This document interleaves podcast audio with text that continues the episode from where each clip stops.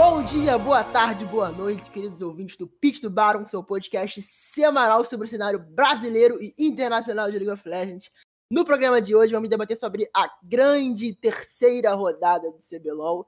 E não menos importante, vamos falar dos nossos patrocinadores antes de apresentar os nossos convidados.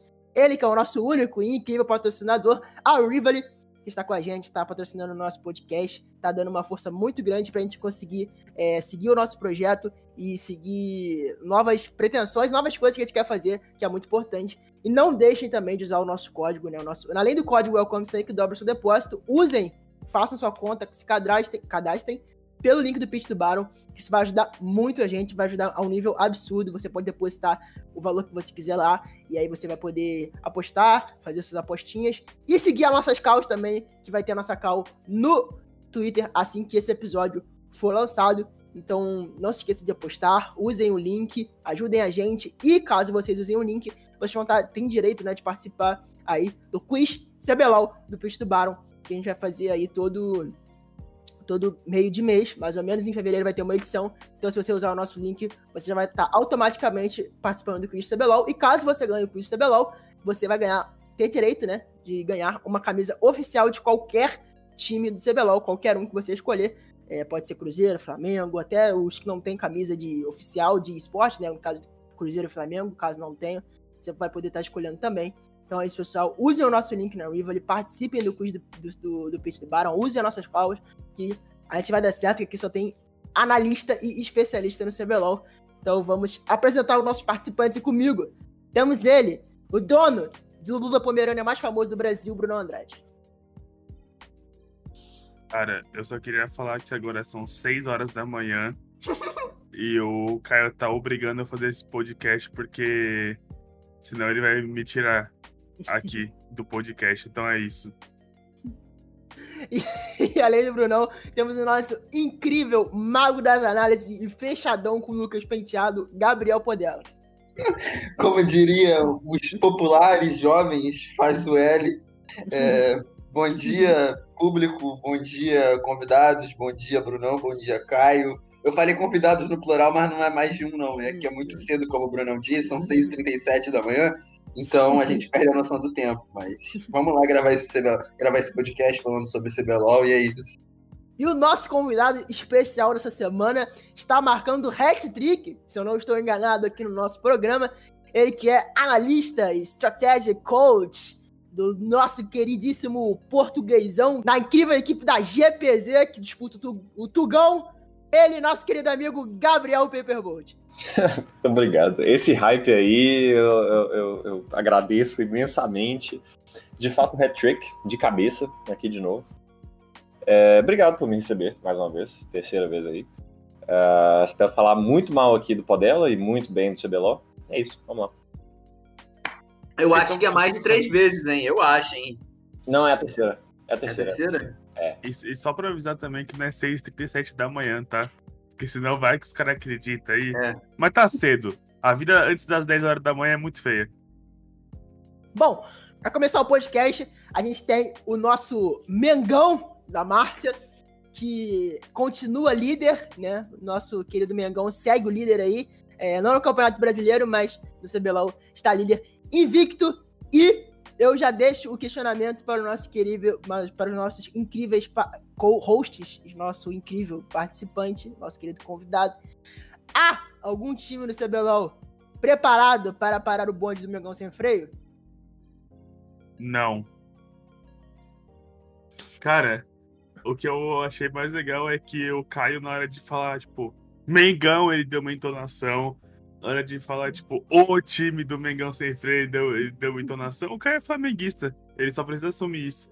É, exatamente. Mas, mas, cara, assim, foi uma semana do Flamengo que eles só passaram por cima de todo mundo e provaram, né, que eles são o melhor time aí do CBLOL. O... Estão jogando. Jogaram muito bem com, contra a Red, que foi o que eles não. Eles terem isso da rede não me assustou, porque até então eram os dois melhores times.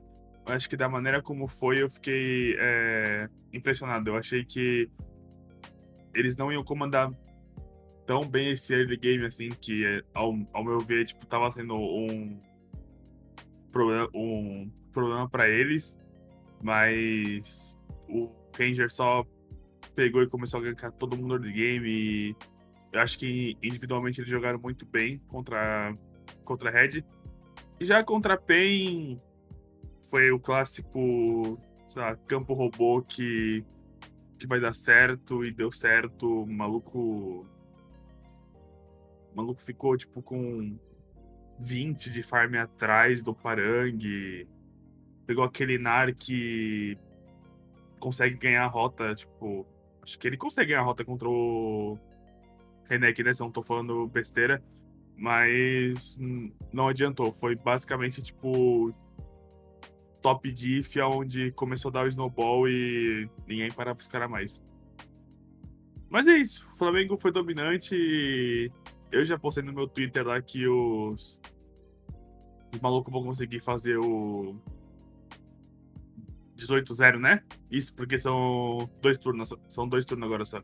Eles vão conseguir fazer o 18-0 aí.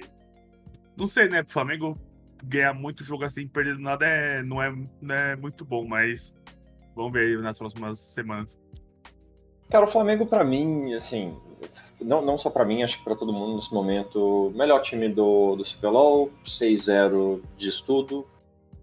É, é um time que é difícil falar muito sobre eles, porque, sinceramente, é um time que tem pouco a ser criticado até agora. É um time que, obviamente, não é perfeito, não tá jogando com perfeição, mas 6-0 e jogando ontem, por exemplo, contra a Red, acho que uma das últimas questões, você perguntou, Caio, se ah, tem alguém que consegue parar esse time da, do Flamengo? Acho que até esse fim de semana a gente tinha a, a questão, será que a Red consegue parar é, esse time do Flamengo, já que a Red veio de boas, de, de boas semanas, a primeira e a segunda semana. Ah, o jeito que o jogo foi, como o, o Bruno falou, mais do que o resultado, diz bastante sobre o, o quanto o Flamengo está acima das outras equipes nesse momento. Para mim, em termos de qualidade de jogo, é, o Flamengo nesse momento é o melhor do CBLOL e está bem longe do segundo. O Flamengo, nos aspectos coletivos, é um time muito inteligente. É, eles entendem exatamente como, como executar o draft em cada parte do jogo, as condições de vitória, eles fazem. É, atuam em torno delas de forma correta. É, é um time muito inteligente também para, com, com, as informações que tem, conseguir criar jogadas ó, ó, ao decorrer do mapa. Foi o caso, por exemplo, naquele jogo contra a Vorax no primeiro, no primeiro dia de CBLOL, mas contra a PEN, por exemplo, no último no, no, último jogo do dia, no domingo, é, eles souberam utilizar muito bem a visão do PF do Carioca para tentar puni-lo no, no segundo no segundo clear da jungle dele, no nível 4. No nível 4 não, no nível 4 nível 5 na galinha. Então, assim, eles são um time que utilizam muito bem as informações que tem para criar jogadas e eles jogam muito bem em torno da condição de vitória. Isso é uma característica de um time que tem bastante consciência sobre o jogo, e é natural que tenha, porque o Ranger é um jogador muito inteligente, o Tuts também, e como o Ranger, a interação do Ranger e o Tuts foi algo que eu pontuei no primeiro episódio sobre o CBLOL, e é um ponto que vem funcionando muito bem. O Tuts é um, um jogador que consegue atuar para habilitar o jungle do adversário, o Ranger se sente muito confortável nessa, nessa, nessa posição. O Tuts consegue a pressão do meio, o Ranger invade com toda a tranquilidade do mundo, consegue punir o jungler adversário sem muita resposta. Então é um time que com, com pouco tempo, já tem um playstyle muito redondo, tem uma forma muito. é, é muito inteligente de jogar. Você consegue perceber é, o Parang em alguns momentos exercendo a função de strong side, o Tuts com mago de controle na mid lane para ganhar a pressão da rota, o Ranger com um jungler. Eu não falar com o Ranger com jungle carry porque não tem como fugir do jungle carry, mas assim, é, no meta atual, mas dessa forma e o Redbert Absolute fazendo uma função de absorver pressão, jogando um side e jogando bem também essa função no jogo contra a PEN, eles fizeram isso muito bem. É, então, no geral, é um time muito sólido, muito redondo, muito inteligente para três, três semanas de, de, de CBLOL, levando em conta que eles têm que falar duas línguas e o Parang definitivamente deve falar um coreano aleatório no meio do jogo. Então, é assim, é um time muito inteligente para barreira, lingui barreira linguística que tem e pro pouco tempo que tá junto. Certo. Bom, próximo time que a gente vai falar aqui é os meninos da Red. a base da Red, que não é a base, é o principal, mas que todas as equipes foram. Todos os jogadores, tirando Titã, foram formados né, na, nas equipes de base do, da Red, tirando o Jojo também, obviamente. E que tem um técnico que é um prodígio do CBLOL, uma galera curte o trabalho dele, e pelo que o pessoal fala, parece um trabalho bem interessante, que é o Coelho. Então, eu não esperava, é, eu, na verdade, eu esperava esse começo bom na Red, mas eu não esperava que a Red se mantesse tão bem durante o campeonato. É óbvio que a Red perdeu para o Flamengo essa semana. O que foi, em teoria, o confronto da, da, da liderança do CBLOL, né? E o Flamengo se, se mostrou que é superior. Mas a Red, para mim, tanto a Red quanto o Flamengo já estão garantidos no playoffs. Dificilmente a Red sai desse playoff, até por questões matemáticas. É, mesmo que o, o time caia muito, óbvio que tem muito tempo, ia ter muita semana mas a Red. Eu acho que se a Red tropeçar, vai ser no playoff, porque dificilmente a Red vai ficar de fora, ainda mais com seis vagas no CBLOL. Cara, a Red, pra mim, acho que essa semana eles tiveram um jogo onde eram pra eles se, se provar e. que era contra o Flamengo e. Eu acho que o problema. Não, é porque assim, tem a questão deles terem testado lá o pique de de cena com a build nova lá, que o Paperbolt pode falar melhor dela depois. É, a questão dos outros campeões, por exemplo, como o Gragas, o Dir, eu acho que. Acho que foi algo que não é, não é muito novo, mas até então a gente tem que ver o quão bem eles estavam jogando disso.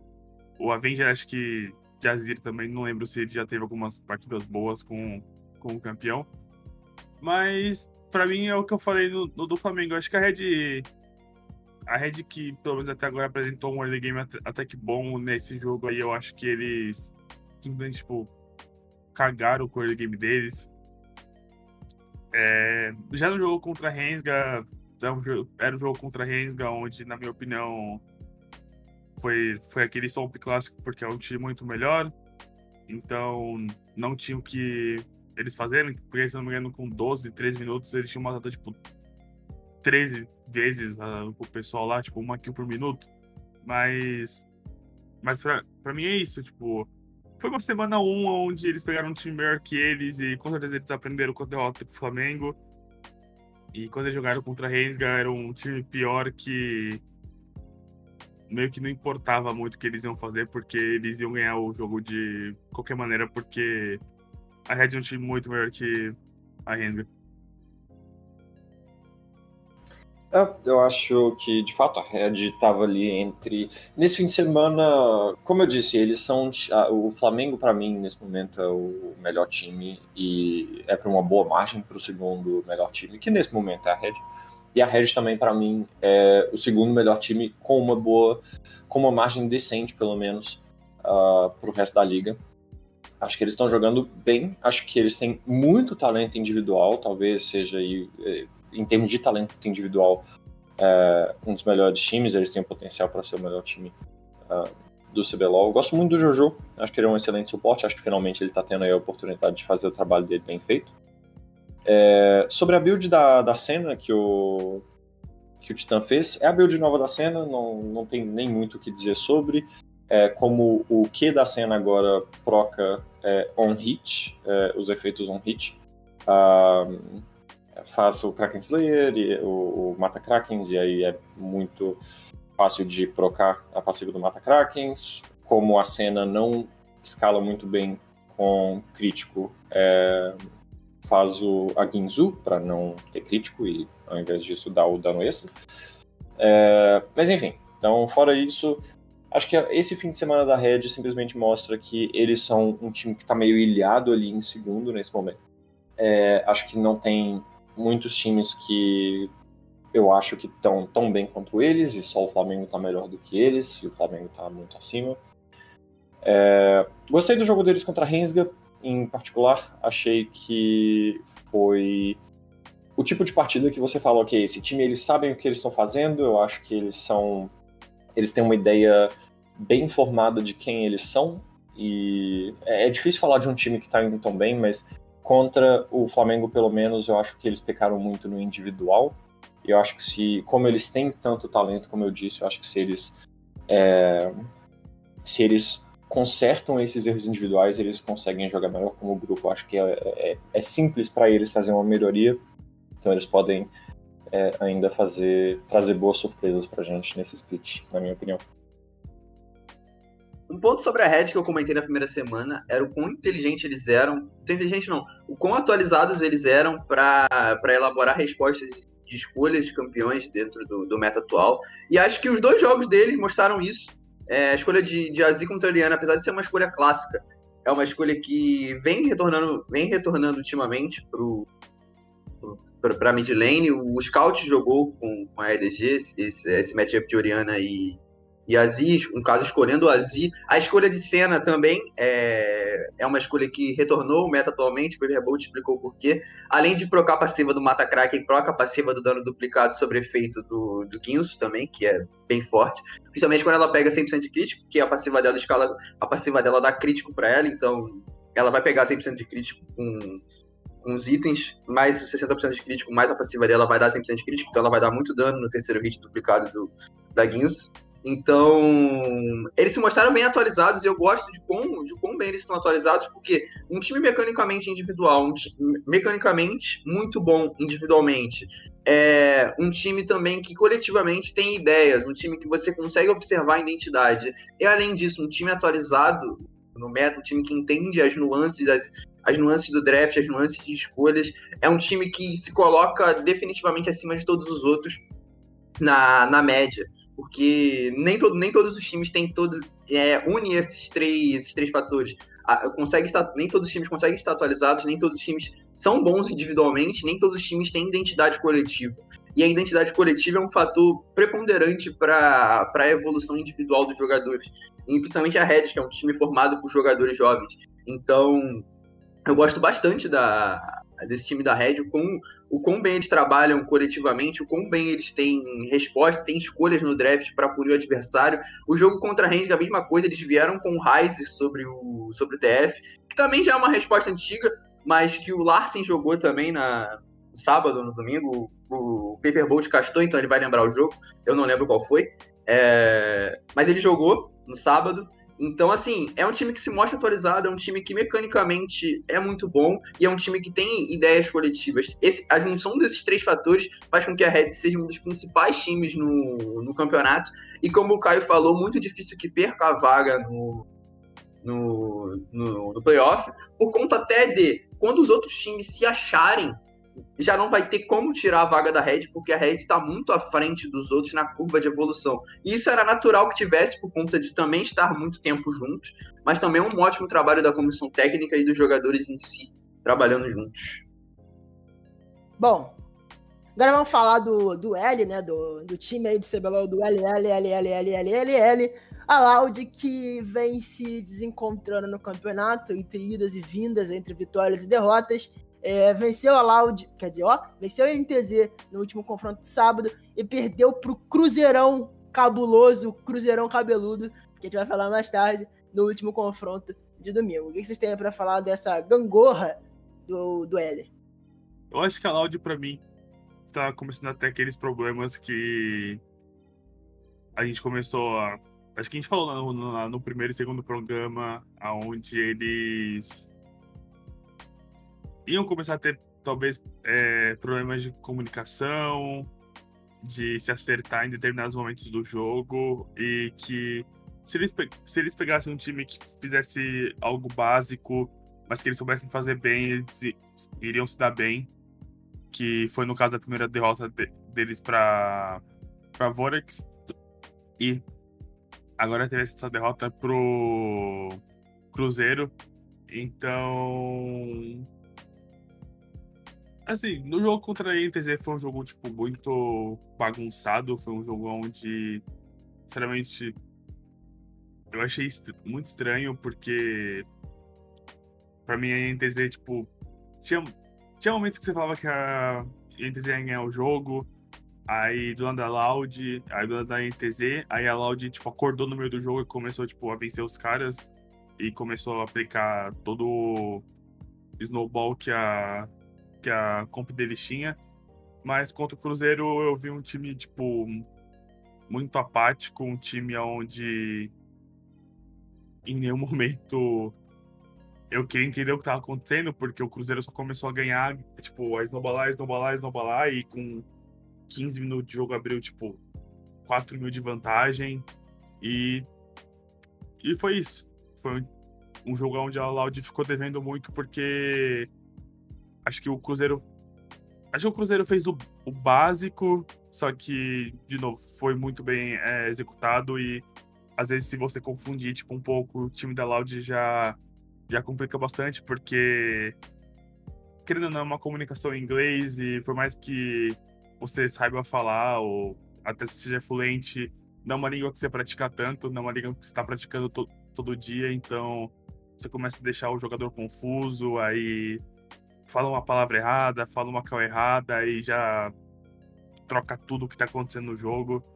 E você começa com. A, aí começa a dar tudo errado e o time só vai lá e perde.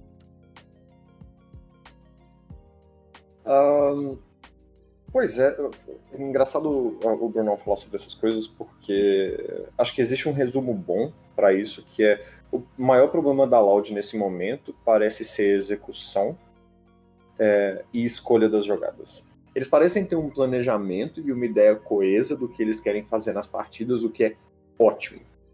Mas na hora de executar as jogadas, ou na hora de selecionar exatamente quando e onde eles querem fazer as jogadas deles, as lutas deles, o que eles querem contestar, o que, que é propriedade deles ou do adversário em termos de, uh, em termos de recursos do mapa, como eles fazem trocas para para que eles não percam tanto ou fiquem even nos momentos que o adversário tem a vantagem no mapa.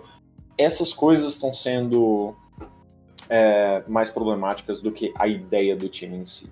A ideia parece estar bem formada, sinceramente. Acho que os drafts deles talvez até sejam um, um exemplo também do, do que você falou, Caio, sobre a, a gangorra, porque os drafts deles, para mim, têm sido, foram, pelo menos nessa semana, é, exatamente gangorras, porque na, no draft do primeiro dia eles tiveram uma excelente, um excelente final para o draft, mas o começo do draft foi um pouco estranho. Enquanto na volta foi exatamente o contrário, eles tiveram um excelente começo no draft e aí depois na volta no quarto pick no Victor já não, não foi um, um pick tão que eu acho nesse nesse, nesse draft tão interessante é, contra o Cruzeiro. Então acho que é um time que está pecando na execução, é um time que precisa nesse momento simplesmente olhar para as jogadas, olhar para o que eles estão errando no detalhe e falar, ok, nós precisamos chegar a um consenso de como nós vamos fazer esse tipo de jogada, qual vai ser a nossa abordagem na execução, é, como nós vamos preparar a nossa visão para isso, porque o, o, setup de visão deles foi falho para jogadas muito específicas, é, quando eles foram pressionar torres ou quando eles foram é, fazer uh, jogadas para objetivos neutros. E é uma equipe também que, por exemplo, contra a INTZ, eles simplesmente ganharam todos os matchups diretos nas lanes, eles simplesmente estavam ganhando todas as lanes e eles estavam à frente na jungle também. É, eles estavam sendo proativos, eles estavam tentando criar jogadas e fazer as jogadas é, em cross-map. Toda vez que a INTZ ganhava algo, eles tentavam ganhar em mesma quantidade ou maior em outros lugares do mapa. Isso é ótimo. É, quando eles estavam perdendo em momentos contra a NTZ, eles conseguiram controlar as perdas, mas contra o Cruzeiro já não foi a mesma equipe. É, mesmo eles tendo a proatividade, quando eles foram fazer as jogadas deles no começo, eles foram displicentes, eles erraram, o Cruzeiro simplesmente precisou aproveitar esses erros para conseguir as vantagens para ganhar esse jogo. Então, o que a Loud precisa fazer é polir as jogadas e as escolhas deles. Para mim, o que sintetiza a Loud é aquela jogada no nível 4 contra o Cruzeiro, é, onde eles brigam pelo aronguejo e aí o Cruzeiro mata todo mundo e a partir dali o jogo tá ganho, porque é uma situação muito difícil para voltar, principalmente no matchup de Olaf contra Graves. Aí vamos por partes. Aquela jogada, a Loud tinha, duas, tinha três formas de abordar. Vai, é, a primeira, que era simplesmente abrir é, na, na posição que a Wave estava no bot e a forma na qual o posicionamento do Cruzeiro estava, eles tinham a opção de abrir mão da, da, daquele arauto e ficar um clear elas por elas, todo mundo termina com 24 ou 28. termina com 28 de farm, cleana a sua jungle inteira, cleana um aranguejo, vai pra base, segundo player, cada um faz o que tem que fazer. Era uma opção. Tinha a segunda opção, que era mais complexa, que era a do Don entender a posição que ele poderia pegar os dois arautos, porque ele ia atravessar o rio cruzando o meio do mapa, por conta do dinheiro ter a pressão na rota naquele momento. E foi o que ele. Até aí foi o que ele fez. Mas deveria ter sido comunicado por parte da, da Loud a ideia de quebrar um bounce da, o bounce da Wave no bot. Porque a Loud jogou o nível 1, nível 2 da rota para puxar o, bot side. Só que quando você puxa a wave, volta. É o princípio básico da física, ação e reação. Então, você puxa a wave volta. E nisso que a Wave voltou, a Loud tinha que ter se preparado para quebrar um bounce, para quebrar o bounce, para que eles ficassem numa posição de vantagem para contestar o Rio e dar o suporte para o. Era a segunda opção. E a terceira opção foi a que eles tiveram, que foi a de comprar o 3v3.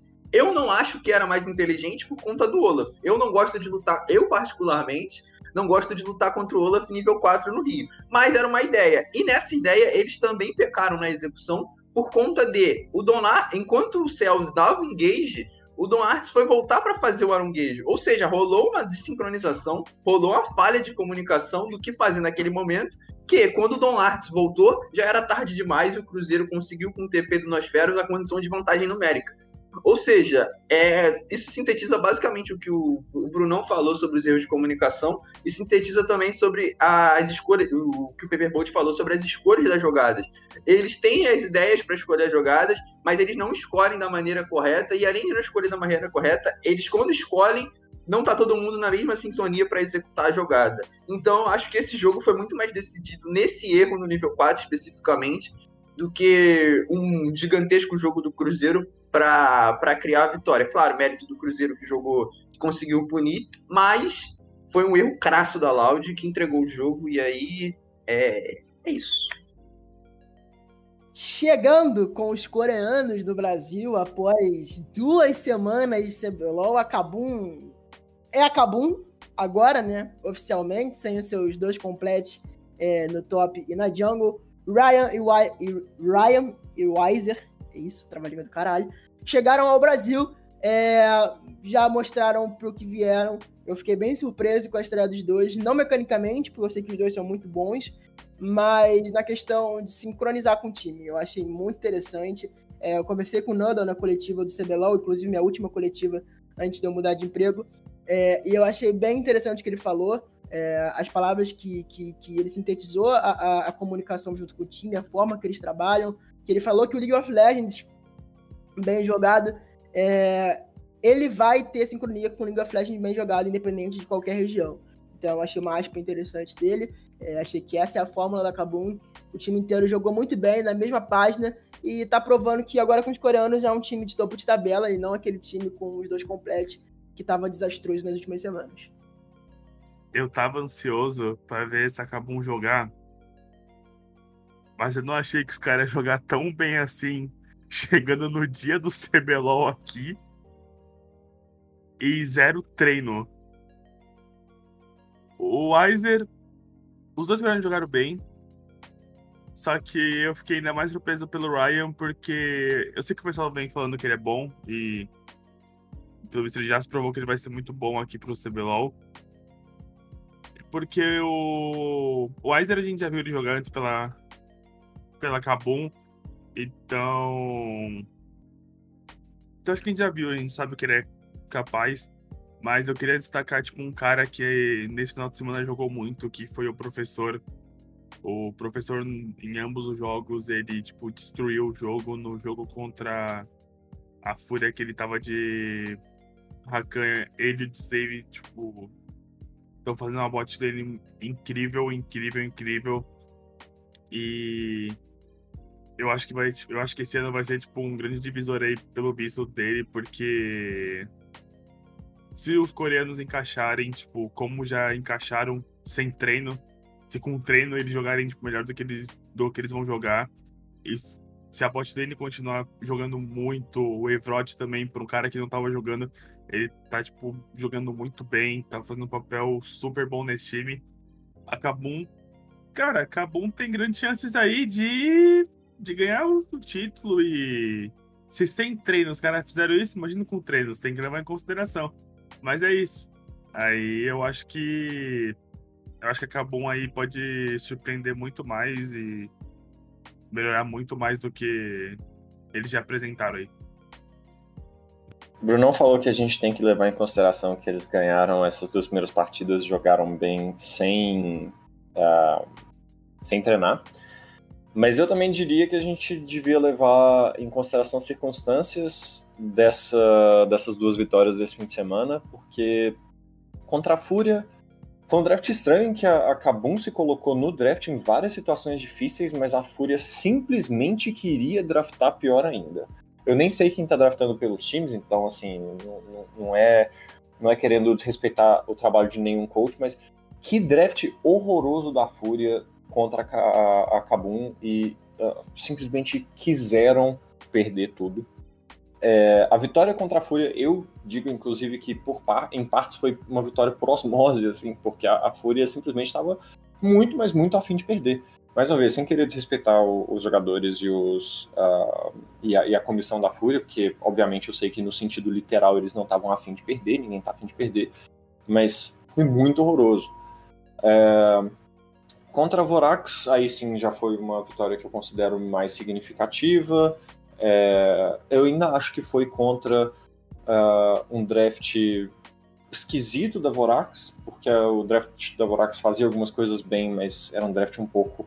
Uh, eu, eu, não acho que encaixava muito bem. É, mas a Kabum fez uma coisa boa no fim de semana. Pelo menos no jogo contra a Vorax, que foi um jogo mais jogo mesmo, que foi jogar bem nos Power Spikes, é, foi lutar da maneira certa, nos momentos certos, nos terrenos certos.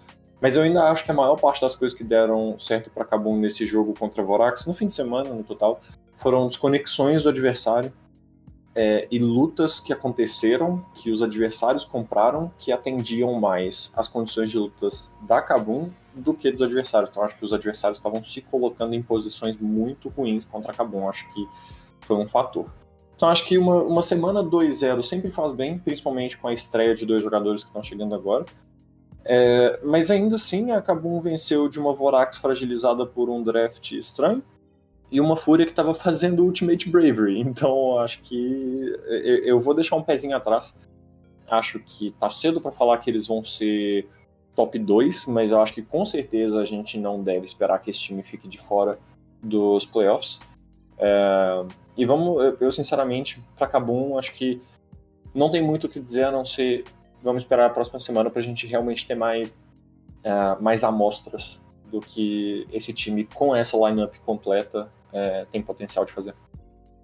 Ainda é cedo para julgar aspectos coletivos, porque, como o Brunão disse, eles nem treinaram sequer então não tem como definir identidade playstyle. É, também não tem como definir o quão certo eles vão jogar o mapa, porque eles estão pouco tempo juntos, então é, isso são decisões que dependem da coordenação coletiva, mas acho justo é, destacar o desempenho individual de todos os jogadores. É, vou começar primeiro pelo professor, porque eu acho que o professor está jogando demais, e eu não esperava, sinceramente, principalmente levando em conta o último split dele com a Cade. O recorte era péssimo, ele jogou mal, mas esse é um split do CBLOL que ele tá afiadíssimo. É, em qualquer matchup que ele joga, ele sabe o que tem que fazer, ele sabe como jogar rota, ele sabe qual é a função dele do jogo. É, se ele vai jogar de Serafine, ele sabe o que tem que fazer. Se ele vai jogar de Leona, ele sabe onde tem que fazer, onde tem que engajar. Isso me, impre me impressiona por parte dele. Outro jogador que me impressiona também é o Evrod.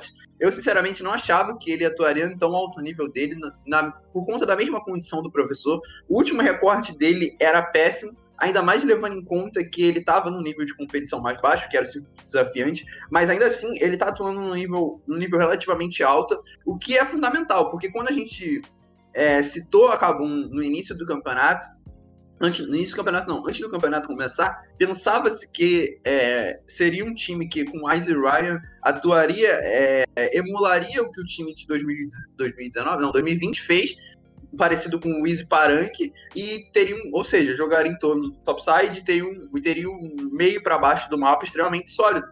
E só que eu disse em alguns momentos que eu não esperava essa solidez na parte de baixo do mapa, levando em conta que os jogadores que estavam ali eram tiveram recortes anteriores ruins mecanicamente. Mas não, eles me eles estão fazendo morder a língua, estão jogando um nível muito interessante. Agora falando sobre coreano, os coreanos, é, eu tenho que destacar o quanto o top lane banda de música californiana é bom, ou seja, top lane Wiser. É, quem entendeu a piada aí vai saber, mas enfim. É... é um grandíssimo jogador, jogou muito bem os dois jogos. Roubou o MVP do, do Ryan, é verdade, no, no jogo contra a Vorax, mas ainda assim jogou muito bem. E o Ryan, é, como eu disse aqui no, no, nos podcasts anteriores, é, é, teria tudo para ser um ótimo jungler. É, vem de uma liga, onde, vem, vem de um time numa liga onde, era, onde ele era o principal jogador da equipe, onde ele fez com que o time fosse aos playoffs lá na PCS. Então, para nível brasileiro, creio que ele deve jogar também em alto, em alto desempenho. No mais, acho válido destacar a grandeza, a grandeza individual da Cabum nessa semana e aspectos coletivos a gente deixa para depois. Certo. Falou bonito, falou bonito. Bom, agora vamos para quatro pessoas do top, FNB Amigos, FNB e Capangas, que vem melhorando a cada semana, pelo menos na minha concepção. É, teve uma vitória bem, bem considerável contra a Pen Game. Eu achei bem legal, bem interessante a forma que a Vorax é, ganhou da Pen. E é aquela história que a gente sempre fala aqui no podcast, a gente tá falando desde o primeiro split do ano passado. Não importa você ganhar com o estilo de jogo só, se você executar bem esse estilo de jogo. É, se você treinar bem esse estilo de jogo, que a Prod já cansou de treinar e já cansou de jogar. É, a, gente, a gente sempre cita o caso do Uzi com a RNG, que é, o time inteiro jogava pro Uzi e dava certo. Foi campeão da MSI, foi campeão de sei lá quantas mil etapas da LPL. Então, eu acho que a Vorax está aprimorando cada vez mais esse jogo. O FNB tá vindo muito bem, ainda mais nesse meta.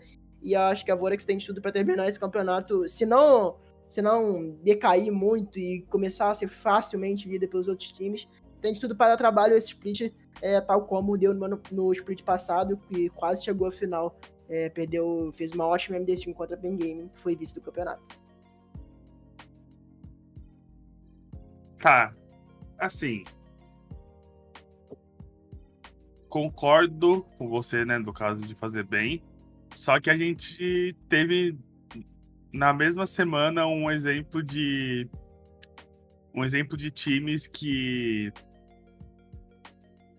exemplo de times que conseguem e não conseguem tipo parar essa maneira aí de jogar da Vorax que a gente teve a Penha onde é um time que o top laner barra top side deles é, vem sendo muito fraco desde o ano passado e os times estão conseguindo é, achar caminhos de vitória muito fácil por esse, top, por esse topside. E a gente tem o caso da Kabum, que quando enfrentou um top laner, tipo, um top laner um topside bom, eles não conseguiram aplicar nem um pouco. É... E a Forex eu acho que vai tentar fazer isso, tipo, todo jogo a parte daqui, porque. É que eu falei, eles conseguiram ganhar da Loud, eles conseguiram ganhar da PEN e eles vão, tipo, levar isso até o final do, do split, como a gente ganhou de duas equipes boas com essa maneira de jogar, a gente tem que continuar jogando dessa, dessa maneira. Então, acho que vai aparecer ainda mais a, a Flash em cena, que é completamente side lane, você não precisa, tipo, gankar e depois você vai deixando, tipo, um campeão muito. E depois você vai deixando tanto a cena quanto o Maokai, tipo, livre pelo mapa e principalmente para ir pro top, para dar carry pro FNB. Mas assim, é, é que o, o time que a gente comenta que. Que, a gente, que a gente tem um time aqui que toda vez que a gente vai falar desse time, que a gente vai falar dele a gente fala assim: o time é isso. E, e, mas a Borax também é isso. A Borax é o time que vai tentar ficar jogando pro top todo jogo. E, de novo, Enquanto você tá ganhando partidas, tudo bem. Só que, né? O problema é que eles só ganham partidas. E o problema é que eles perderam partida fazendo isso. E foi o que eu falei semana passada. Se achar uma maneira de jogar. É, com, é, se achar uma maneira de jogar contra a Vorax com eles fazendo isso, o time acabou. A não ser que eles se reinventem, mas. Vamos ver, né? Por enquanto eles estão saindo. Por, por enquanto eles estão saindo, tipo. 1 barra 1 com essa tática. O problema é quando eles começaram a sair 0-2. Que, e que eu acho que tá. que eu acho que tá chegando aí, que eu acho que vai ser em breve. É, pode ser, podem vir 02 e 2 zeros aí, mas a, tem uma coisa que a Vorax realmente tem que é inconstância. É, isso é isso é irrefutável. É, esse fim de semana da Vorax foi até interessante. É, contra PEN, eu vou falar mais sobre esse jogo contra a PEN quando eu falar da PEN. Eu tenho bastante coisa para falar sobre a PEN hoje, porque a PEN foi, foi uma surpresa extremamente negativa para mim nesse fim de semana. É, mas a, a, por parte da Vorax, assim, a, a PEN cometeu alguns erros que permitiram eles fazerem algumas escolhas no draft que foram exatamente o tipo de escolha que eles querem fazer. É, mas eles não parecem ter muitas escolhas tão boas quanto eles têm no top no bot side. E isso machuca eles bastante, porque eu acho que é mais importante você ter mais opções ou mais picks prioritários para os seus jogadores que costumam jogar mais no lado fraco, para eles não ficarem em posições tão desconfortáveis e às vezes, inclusive, conseguirem ganhar jogando weak side, porque é, jogadores. Jogar o side não significa perder além, não significa ter que dar qualquer coisa, significa que a dinâmica do jogo em relação à movimentação do jungle e em relação à pressão das lanes vai ser diferente, mas você pode ganhar lane, você pode matar o adversário, você pode fazer qualquer coisa, o jogo é jogado né? Famoso, famoso bordão o jogo é jogado. É, então acho que eles precisam trabalhar um pouco nisso, porque, por exemplo, no draft contra a PEN, quando eles baniram, quando foram banidos AD Carries, é, na, eles baniram AD Carries na segunda fase de bans, e aí na volta eles tinham somente o Jin, que eu não acho que o Jin é, nesse momento, uma escolha Especialmente Blind Pick, com o que tinha aberto e com o que a PEN tinha no, no, draft, eu não acho que era uma boa escolha, mas enfim, eu acho que o draft, então, eles precisam achar opções. É, uma das opções é o que eles fizeram contra a Kabum, que foi é, priorizar picks para o bot side, que aí eu acho que já fez mais sentido, eles puderam deixar o bot side se matando lá enquanto uh, eles tomavam conta do jogo no. Eles tentavam tomar conta do jogo no topside. Inclusive funcionou muito bem no segundo dia, cena, cena Maokai. Eles várias vezes acabam tentou punir eles na, na lane, tentou matar eles na lane, não conseguiram. Mas a questão é, contra PEN, eles fizeram bem só em abusar dos posicionamentos desrespeitosos e dos controles de waves catastróficos por parte da, dos solo laners da lane, da, da PEN. É, eles jogaram nos power spikes deles e lutaram nas circunstâncias que aconteceram no jogo da forma que eles precisavam. E eles foram proativos com as ferramentas que tinham. Porque eles usaram a primeira ult do Galho muito bem no jogo contra a PEN. E eles usaram bem o combo de Renekton e Dali, que foi dado de presente para eles pela PEN no draft. Então acho que contra a PEN eu diria que eles jogaram bem, é, dentro do que o, o jogo pedia. É, contra Kabum, eu acho que já teve alguns problemas em relação ao que fazer com as oportunidades que eles tinham, porque o Yamp com a Nidali dele estava relativamente à frente é, em tempo em relação ao Ryan no early game. É, muitas vezes ele estava nos lugares mais cedo do que ele, ele tinha as oportunidades de fazer a jogada mais cedo do que o Ryan, antes do Ryan. Isso é parte da relação de tempo, né, que a gente fala tanta palavra tempo. É, mas a, a a Vorax teve dificuldade nesse jogo contra a Kabum em transformar essa vantagem em tempo, essa vantagem em ritmo, em pace, em produtividade nas lanes. Então acabou que eles tinham muitas vantagens no early game, que era o ponto crítico para eles naquele jogo, e eles não conseguiram fazer nada em relação a isso, até porque a comp, como eu disse, no jogo contra Kabum já não fazia tanto sentido. E um dos, um dos motivos que não fazia tanto sentido é porque não tinha setup fácil para fazer nada. E com Nidalee, principalmente, você vai querer ter setup fácil para fazer as coisas. É, o Yamp também teve alguns problemas de descoordenação nos resets dos campos da jungle dele. É, o matchup do bot era muito difícil, mas eu acho que a bot lane conseguiu até seguir é, o, o, rumo deles da forma correta, porque eles estavam, obviamente, jogando ali para ser o diferencial nas teamfights e não necessariamente na lane. Mas o ponto-chave é que eles perderam um matchup que eles não poderiam perder. O do FNB com o FNB tendo o counter pick. Que ele tinha o Kong contra o Jace. Esse matchup é um pesadelo para o Jace. Confia em mim, é um pesadelo para o Jace. E ainda assim eles não conseguiram fazer proveito disso. Muito porque antes do level 6, quanto CC tem, né, quanto Crowd Control tem com a Nidalee e com o Kong e com a Oriana? Zero. Portanto, eles não tinham muito o que fazer. Sem contar que depois a presença global da Thalia e a desvantagem nas duas sides que a, que a Vorax tinha é, doeram muito para eles.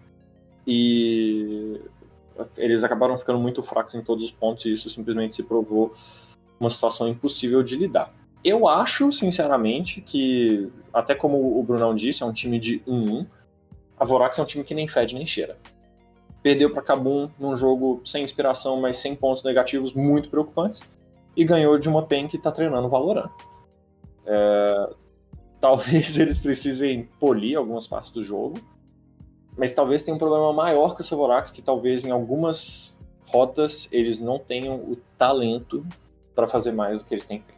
E isso seria um problema difícil de lidar. É, um ponto importante que o, que o Bolt citou foi a dinâmica do 2v2 nos dois matchups diferentes. E essa dinâmica de 2v2 de o Kong e Nidali é um pouco parecido com a, com a Fiora e Nidali. Calma, o Kong pós-6 tem um setup para Nidali encaixar a lança, mas antes do 6 não, e a Fiora não tem em nenhum momento do jogo. Mas a, a dinâmica é parecida, é muito difícil para Nidali jogar o 2v2 com sem alguém dando um stun para ela acertar a lança no max range, eles conseguirem a explosão do explosão do gank, um gank rápido. E isso é muito difícil de acontecer. O que não era no, no matchup de Renekton e Nidali, porque o Renekton vai apertar o W, se ele quiser gastar o flash não dá tempo de reação, ele vai gastar o flash W e acabou para você. Então, a dinâmica do, do matchup era, difer é, era diferente, e acho que eles draftaram mal no segundo jogo em torno da Lidali, principalmente a escolha do top. Eles pensaram muito no matchup e esqueceram do de também como, de, de ferramentas para jogar o 2v2. Acho que eles poderiam ter escolhido um bom matchup e que ainda assim jogasse o 2v2 de forma consistente. E no jogo contra a PEN eles tinham muita, mas muita, mas muitas ferramentas para jogar com o tempo à frente. É, o, eu, eu, gostei, por incrível que pareça, eu gostei bastante do, do, do Last Pick Tankench. Tankench é um pick no meta atual que é muito passivo de punição, mas da forma na qual foi executado num Last Pick, sem a possibilidade do counter no suporte na, na, pelo adversário, ficou muito tranquilo para Vorax ter ferramentas para criar jogadas com tempo à frente. Eles têm o Renekton, e o Renekton o Nidali que vão criar no top, independente do que aconteça, eles têm o galho que com a vantagem de pressão na rota vai sair e vai aparecer na rota, eles na, na rota top, nenhuma das sites, no caso. Tinha o Jin, que o engage dele de, é, ele pode gerar engage de uma posição muito longe, de uma posição de um range muito alto, e tem o, o que também tem, ferramenta, tem uma ferramenta global. Então, assim, eles tinham muita, mas muitas, mas muitas ferramentas para jogar com o tempo à frente. No jogo contra Kabum, eles não tinham uma ferramenta boa para jogar com o tempo à frente. Talvez o Maokai, mas o Maokai também não conseguiu sair à frente, porque ele não ele a rota era impossível para ele ganhar aquele 2v2. Sendo Maokai é, é muito difícil de ganhar o 2v2 contra o da Kabum. Então, assim, é, faltou a Vorax é, no, no, no, jogo 2 draftar em torno da, da, principal, da principal condição de vitória deles no mapa, que era o topside, e gerar ferramentas para que o topside ficasse ativo, o jogo tivesse como ser ativo o jogo inteiro.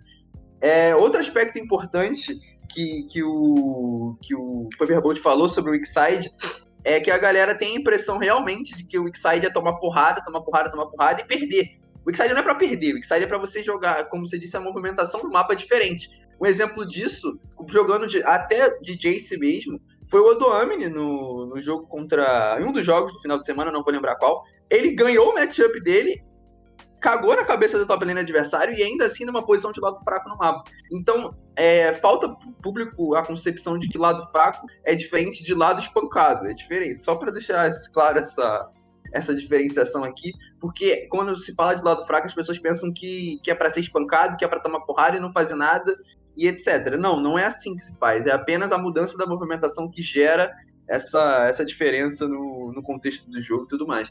Mas a Vorax, por incrível que pareça, é, se continuar jogando dessa forma, vai terminar um 1, porque além de, de deles não terem repertório, o repertório deles não é tão bom assim para ganhar de todas as equipes do campeonato. Então, em algumas semanas, eles vão jogar contra equipes boas que, que vão saber lidar com a ideia deles. Então, a falta de repertório adicionado com a falta de qualidade máxima dentro desse repertório será fundamental para a Vorak ser um time medíocre, medíocre no sentido literal da palavra, e não, e não ir muito longe no campeonato. Eu queria fazer um adendo ao que o Podela falou sobre as comps da, da Vorax. A segunda comp tem uma coisa que ela faz bem, se ela tiver tempo à frente, que é dominar espaços e controlar terreno. Oriana é excelente nisso, Nidalee é excelente nisso, Maokai é excelente nisso, Sen é boa nisso e o Kong usa bem isso também para fazer os engages. Mas fora isso, realmente, a, a primeira comp que eles tinham no, no, fim de semana contra a PEN era simplesmente mais fácil de executar e simplesmente tinha mais coisas para eles fazerem, de fato. E como o Padela falou, acho que é um time de uma estratégia só, né? É um, um time monostrat. Bom, vamos falar agora sobre o nosso grande Cruzeirão cabuloso. É, boa semana do Cruzeiro, gostei, apesar dos apesares.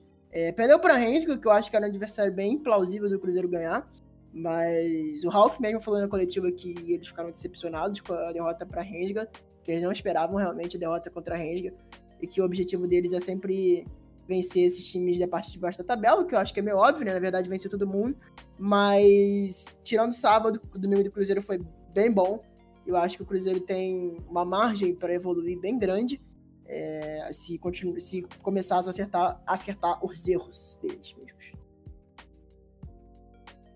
Cara, pelo que eu tô vendo, o Cruzeiro, que a gente comentou tanto no jogo passado, que eles estavam. No jogo passado, não. No podcast passado, que eles estavam é, com essa de, dificuldade de ter um estilo de jogo, como eles podem jogar ou não. Eu acho que eles estão começando a desenhar uma, uma maneira de jogar onde o Acho que pelo visto de carry vai ser o PBO e o Nosferos mesmo. O Tuclax vai fazer uma função de top laner, onde ele vai puxar ou top laner mais tanques, ou top laners onde o... ele vai ter uma iniciação, não necessariamente uma, uma questão de carry, mas sim uma iniciação.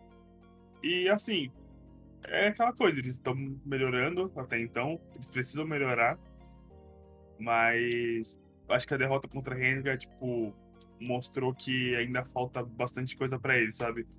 Então, vamos ver para as próximas rodadas, porque eu acho que esse time do Cruzeiro é aquela coisa, acho que desse time do Cruzeiro aí, talvez a longo prazo ele seja bom, mas eu ainda não confio nem um pouco neles para essa nesse primeiro split, eu acho que eles têm que resolver esse problema deles aí de modelo de, de time, como que eles vão jogar para depois a gente poder falar alguma coisa mais certa sobre o Cruzeiro.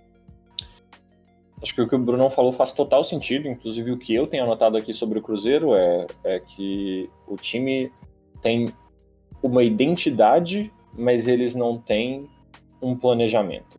Eles até fazem drafts coerentes, eles até parecem ter uma direção em algumas coisas, mas a partir desse ponto já não parece que eles têm muito uma noção do que fazer. É... Eu acho, sinceramente, que os drafts deles são muito bons ser colocados no vácuo. Eu só acho que, por exemplo, o draft contra a Rensga, mais uma vez, faz muito sentido colocado no vácuo, mas Cinder no R4 ali nesse meta, para mim, não é a melhor opção. Eu acho que dentro de jogo eles cometem erros muito infantis ainda. O, o, o First Blood do jogo contra a Rensga é um excelente exemplo. O Sting sofreu um First Blood, sinceramente, até cômico. É e eles tentam fazer jogadas criativas até. Eles não são um time que está perdendo partidas porque eles não são proativos ou porque uh, ou, ou, porque eles não querem fazer as jogadas que eles acham que são as melhores jogadas, mas sim porque ou eles geralmente não têm o melhor planejamento ou porque a execução está falha. A maioria das vezes, sinceramente, porque a execução está falha, eu acho que os jogadores estão um pouco. Uh, às vezes até parece que eles não têm foco então, acho que menos erros por parte dos jogadores e uma busca por mais qualidade individual vai ser a chave para esse Cruzeiro aí, pelo menos fazer o próximo passo. É, o Caio falou que era um adversário plausível do Cruzeiro ganhar, mas também era um adversário plausível do Cruzeiro perder, né? Isso tem que ser levado em conta. Mas enfim, é, o segundo jogo do Cruzeiro foi, como eu disse, foi pautado em cima do erro da Loud, naquela play do nível 4, que eu não vou falar porque eu já falei. Mas enfim, é, é, mas a partir daquele erro ali, eles jogaram muito, jogaram muito coerentes o que tinha que fazer no mapa, a condição de vitória foi muito bem lida. Então, assim, é um time que sabe o que tem que fazer, mas peca em alguns momentos, peca em, em algumas tomadas de decisão, de jogador, até tomadas de decisão individual, e acredito que seja porque são jogadores jovens e tem que se desenvolver ainda dentro desse aspecto, de tomar a melhor decisão. Foi o caso, por exemplo, do, do próprio do próprio Nosferos no jogo contra a Loud, ele foi contestar o Rio e andou reto, assim, igual. Enfim, andou, fez a jogada errada, andou reto, morreu numa posição onde ele não deveria ter, ter andado, ele deveria ter avançado a wave para depois ter saído, é, adquirido a visão do jungler adversário e assim feito a movimentação. Ou seja, são jogadores que têm um bom teto de evolução, mas que faltam a noção, faltam a noção ainda para tomar a melhor decisão. E quando esse processo de evolução for consolidado, creio que deva ser um time competitivo. Mas por enquanto é um time que vai demonstrar inconsistência até conseguir é, aprimorar a identidade ao máximo, é, ter um bom planejamento e melhorar essas tomadas de decisão. Para aí sim ser um time competitivo de fato. Bom, agora vamos falar sobre a NTZ, que eu sinceramente, eu, eu, eu, sobre a NTZ eu acho que é, é a mesma questão da Loud, só que com menos vitórias. É um time que balança muito na tabela, que perde ganha, perde, ganha, perde, ganha. É óbvio que esse, essa nessa semana venceu de um adversário que a gente vai falar já já que não é assim, ó, um grande adversário do CBLOL, que é aquele mais do mesmo, mas venceu isso, é inegável, mas a NTZ tem que melhorar em muitos aspectos se quiser voltar à zona de classificação do CBLOL. Cara, pra mim a NTZ é um time que a gente pode colocar eles como o Cruzeiro. Eu acho que eles estão tentando procurar uma maneira de jogar. Estão vendo, tipo, qual que vai ser uma, o, o melhor modo, se vai ser dando recurso pro Boal com ele com um top agressivo, se vai ser o Envy que, vamos ser sérios, falta aparecer que falta aparecer, assim como o time da, da NTZ, obviamente. Mas para mim o grande problema dessa NTZ tá sendo o começo de jogo até o mid game, que é quando eles explodem e começam a aplicar tipo, tudo aquilo que eles sabem de, de LoL. Eu acho que eles precisam resolver esses problemas no early, onde o Revolta pega, por exemplo, Nidali, que é o campeão, que é, que é pra acelerar o jogo, que é pra dar recurso, tipo, pro, até então, para os três jogadores do time dele que conseguem é, fazer bem esse papel de carry, só que eles não estão conseguindo. Então, acho que a NTZ precisa tipo, de, é, melhorar um pouquinho a maneira que eles querem jogar e o que eles precisam fazer também. Tipo, é, acho que deu, acho que deu pra, pra entender. Eles precisam melhorar e é isso. Tipo, eles precisam definir logo qual é a maneira deles de jogar e melhorar esse early game aí que tá meio tá meio ruim. Eles precisam melhorar, é o, o, é o resumo para todo mundo, né? Mas é, justíssimo. Eu acho, sinceramente, que a laning phase deles está um caos. E quando a gente fala um caos, a gente pensa em confusão, mas é muito pelo contrário. É porque na laning phase da NTZ nada acontece. Porque eles só. Eles só não fazem nada, só que eles não ganham nada também. O controle de wave deles, por algum motivo, mesmo com jogadores experientes em algumas das rotas, está simplesmente horroroso.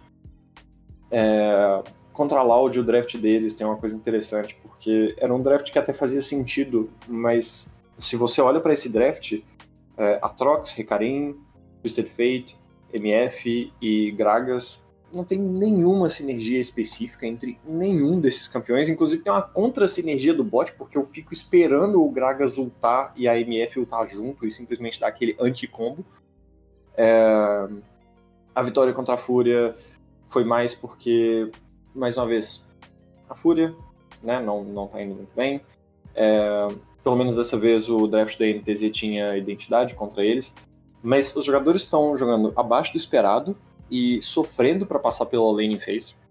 Os drafts não tão bons, mas tá claro que existe um foco em teamfighting, mas o time não consegue chegar em power spikes, a não ser que o adversário simplesmente permita, como foi com a Fúria, afinal de contas eles não estão jogando, eles estão esperando o jogo acontecer.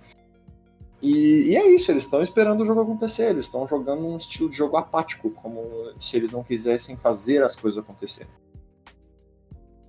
É aquele meme, né? A NTZ é um bom time, só precisa melhorar controle de divisão, controle de wave, controle de divisão. É. Ai, cara, eu dou muita risada com isso. Mas enfim, vamos falar sério agora. É... Então, eu vi muita gente na internet falar que a NTZ é uma Vorax piorada. Não concordo com isso. Acho que um, um dos principais motivos de colocar o Boal na função de carry e jogar o 2v2 topside no early game é uma ideia de mais para gerar conforto para o jogador. Porque, como, como eu vou bater nessa tecla sempre, o Boal é um jogador que ano passado foi jogado num contexto completamente predatório para um rookie. E, e não só isso, é, gerou muito hate da torcida em cima dele. Então, esse ano ele veio sem confiança, não é um jogador definitivamente sem confiança para jogar. Então, a NTZ tentar rodar o jogo através do topside é uma tentativa de gerar confiança para ele. E acho justo, acho extremamente justo. Entretanto, tem que ver o quanto esse processo será demorado. Porque quanto mais demorado for para ele ter confiança, mais demorado vai ser para o playstyle funcionar e, pro, e por consequência o time ter, ter uma identidade e jogar bem. Então, falta esse esse, esse processo de confiança readquirida por parte do jogador. Mas o jogo contra a Fúria foi decente, sendo sincero. O, todo mundo jogou em um nível relativamente alto. Foi a primeira boa atuação do Envy no CBLOL, esse jogo contra, contra a Fúria. Jogou muito bem Dione, gosto muito da escolha. É, ainda prefiro Gale Force ao invés do Arco Escudo Imortal que ele fez, mas ainda assim foi um bom jogo dele. Então, a NTZ precisa recuperar a confiança no Boal, que a partir da, da recuper, é, confiança recuperada nele, o time vai ter uma sinergia entre os cinco e, e, recuperar, e encontrar o nível mais alto que eles podem atuar. Então, não acho justo a comparação com a Vorax piorada, acho que os contextos são completamente diferentes, mas ainda assim, a NTZ, por enquanto, precisa melhorar, como disse o Brunão. O Brunão fala isso para todo mundo e eu acho maravilhoso, porque ele tá sempre certo quando fala isso. E é isso. Certo, vamos agora pra Pen Game, que. É, esse time de baixo da tabela eu, eu não consigo. Eu não consigo nem apresentar. Bom, como nosso amigo Paperbot falou, né? Eu acho que a, que a PEN tá treinando Valorant. É isso. É, na verdade, eu vejo mais do que isso. Eu vejo que o time tem problemas internos. É, para mim tá mais claro pisar na coletiva o Eric é, falou que não, o Ericão, né, no caso, manager da equipe, disse que tá tudo bem, mas é óbvio que ele ia dizer isso mesmo que não tivesse tudo bem. Mas eu creio que tá, tem alguma coisa errada dentro da equipe. É, não sei dizer com quem é o certo, mas tem alguma coisa errada porque o time não parece bem, é, não só dentro de jogo, mas fora dele também as coisas estão acontecendo e tá bizarro. Cara, não sei, eu. Eu não sei se eu posso falar o que eu quero falar aqui, até porque senão o. Senão o, atirador do time ele vai achar ruim, né? Que o pessoal tá. O que o pessoal tá transmitindo. Quer dizer, que os telespectadores estão com conhecimento agora, né? Que não pode passar conhecimento pro público, mas enfim.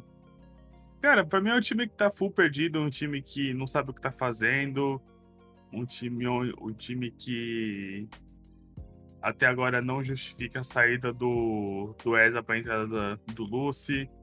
E pelo que a gente e pelo que dá a entender, é um time que tá tendo vários probleminhas aí que precisam ser resolvidos além do horrível. Horrível não, porque é uma palavra muito forte, mas tipo, do péssimo desempenho que tá tendo o robô e que principalmente o péssimo desempenho que o time tá tendo depois da entrada do do Lucy. Porque o que dá pra ver é que eles estão tentando dar recurso pro BRTT e achar que o BRTT vai carregar, mas. Acho que a gente já passou de 2015 e tipo, essa tática acho que não, não tá funcionando mais. Ainda bem que meu microfone tava mutado aqui, que eu ri muito quando o Brunão falou. Horrível não, porque é uma palavra muito forte. Péssimo. É péssimo. É, cara, a, a PEN pra mim, assim, eu. Mais uma vez, sem nenhuma intenção de respeitar o trabalho de ninguém. Mas. Pode falar palavrão nesse podcast, por acaso? Pode, pode. Puta que pariu, que caralho de fim de semana horroroso. É... Enfim, assim, tirando isso aí do meu peito um pouquinho, o draft contra a Vorax foi péssimo. Começa pelo Band Elise, que poderia ser um Band Renekton, que o Band Renekton basicamente também vetaria não só a Elise de tabela, mas também vetaria muitas das coisas que foram aplicadas. Por coincidência, a Vorax foi lá, pegou Renekton e foi uma das chaves para a vitória da Vorax. As primeiras jogadas da PEN foram mal executadas, foram punidas. O robô tinha a oportunidade de punir quando o time dele estava com presença no top, mas ele simplesmente foi super displicente com a wave dele durante todo o fim de semana, mas nessa jogada especificamente também. Aí depois ele acabou morrendo em seguida. É...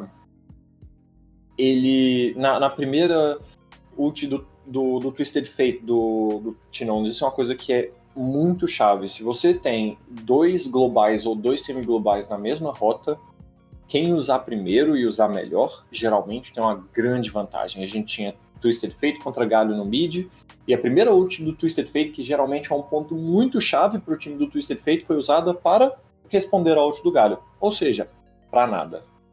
É... Apesar de um matchup favorável na bot lane, a, a PEN jogou bem no bot, o topside simplesmente foi mal jogado e snowballou hard para Vorax. É, eles fizeram alguns erros péssimos. O robô fez um erro na, na primeira tentativa de, de Baron da, da Vorax, que simplesmente mostra que tem alguma coisa de errado com a, ou com a integração do robô no time ou na equipe em geral. E durante as fights a PEN não tinha qualquer preparação para lutar, e era basicamente a Vorax perseguindo eles, era como se a PEN fosse uma presa em defesa.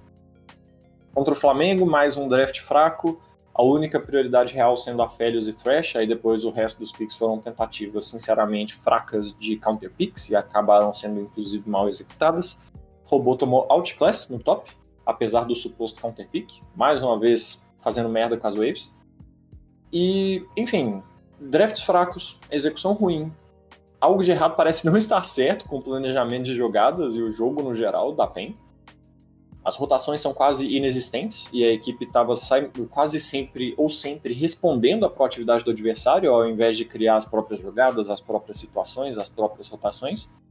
E o robô, nesse fim de semana especificamente, em Torhard.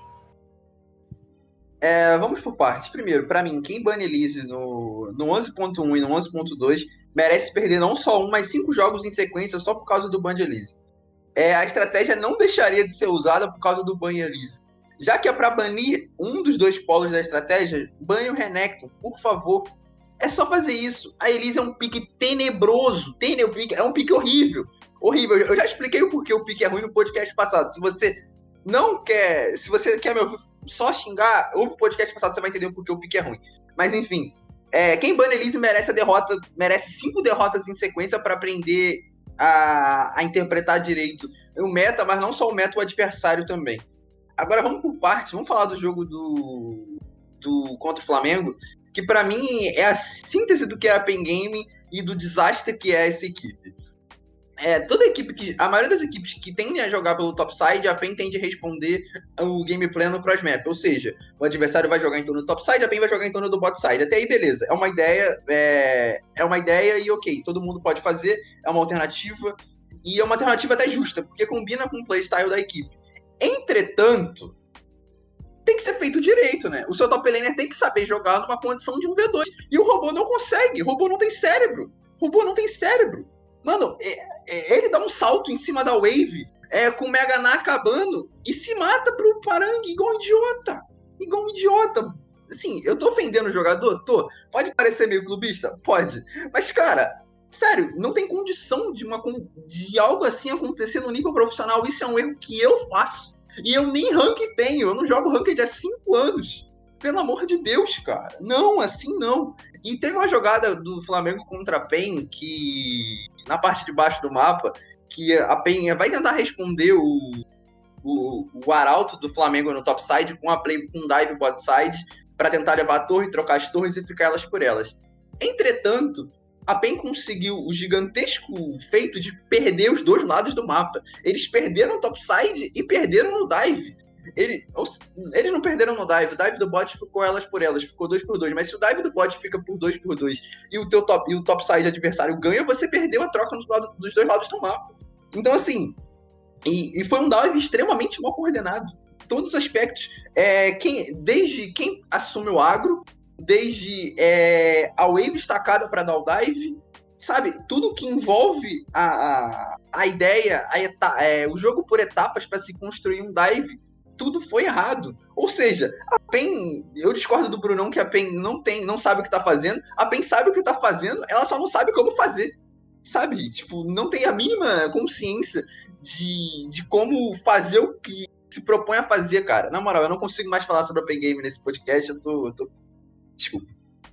Irritei. Se, meu querido amigo Podela, você não consegue falar Pen Game nesse podcast, o que dizer da nossa última dupla aqui, que eu vou encerrar o podcast, que o programa já tá enorme, de Rensga e Fúria. É, a Rensga eu vejo até é bom, algo, uma, um fio de esperança, mas a Fúria para mim. É, é, ah, tá muito cedo para falar mas a gente já tá um ano e meio, cara, falando a mesma coisa da Fúria. A mesma coisa da Fúria. Eu não aguento mais. E não vai mudar, não, tá? Porque eu não vou falar, não. A Fúria é isso. A Fúria tá aí. A Fúria é o time que perdeu pro, pra Cabum que o. Que os coreanos chegaram no sábado aqui pra jogar. Os caras jogaram. Os caras chegaram no sábado, abriram o teclado e mal jogaram. Os caras perderam. Fazer o quê? Falar o quê? Tá, eu falo, a Fúria é isso, pronto. E a Rensga. Sei lá também, a Rensga tá jogando mal, trouxe o Enga aí pra ver se ia melhorar, só que não sei se vai melhorar. Mas são os dois times que entram na categoria é isso do Pit do Bar. É isso. Paperbox, é, eu tava montado, né? Eu esqueci. É, ó, sobre Fúria, a Fúria, nesse momento, falta planejamento, falta direção, falta decisão, falta execução. O time precisa juntar os cacos se eles quiserem tentar competir por qualquer coisa nesse split, porque falta tudo. Eles não estão fazendo nada bem nesse momento. Não tem nada que pareça positivo é, na Fúria. A Rensga já parece ter algumas coisas que fazem mais sentido. Os drafts até que são coerentes, eles parecem ter um planejamento, um plano de execução, mas eles pecam muito na hora da execução. É um time que simplesmente chega na hora do vamos ver e não consegue fazer. É, acho que o jogo deles contra o Cruzeiro nesse fim de semana foi um jogo razoável. Acho que, acho que é um, um time que está separado da Fúria por causa desse tipo de performance. Acho que eles conseguem ter jogos bons, coisa que a Fúria nesse momento não consegue ter. Mas aí contra a Red, por exemplo, eles simplesmente tomam outclass e não conseguem se manter no mesmo nível. Consolidadas, consegue competir. O jogo contra o Cruzeiro é um exemplo disso. O jogo contra a Vorax na primeira semana foi um exemplo disso também.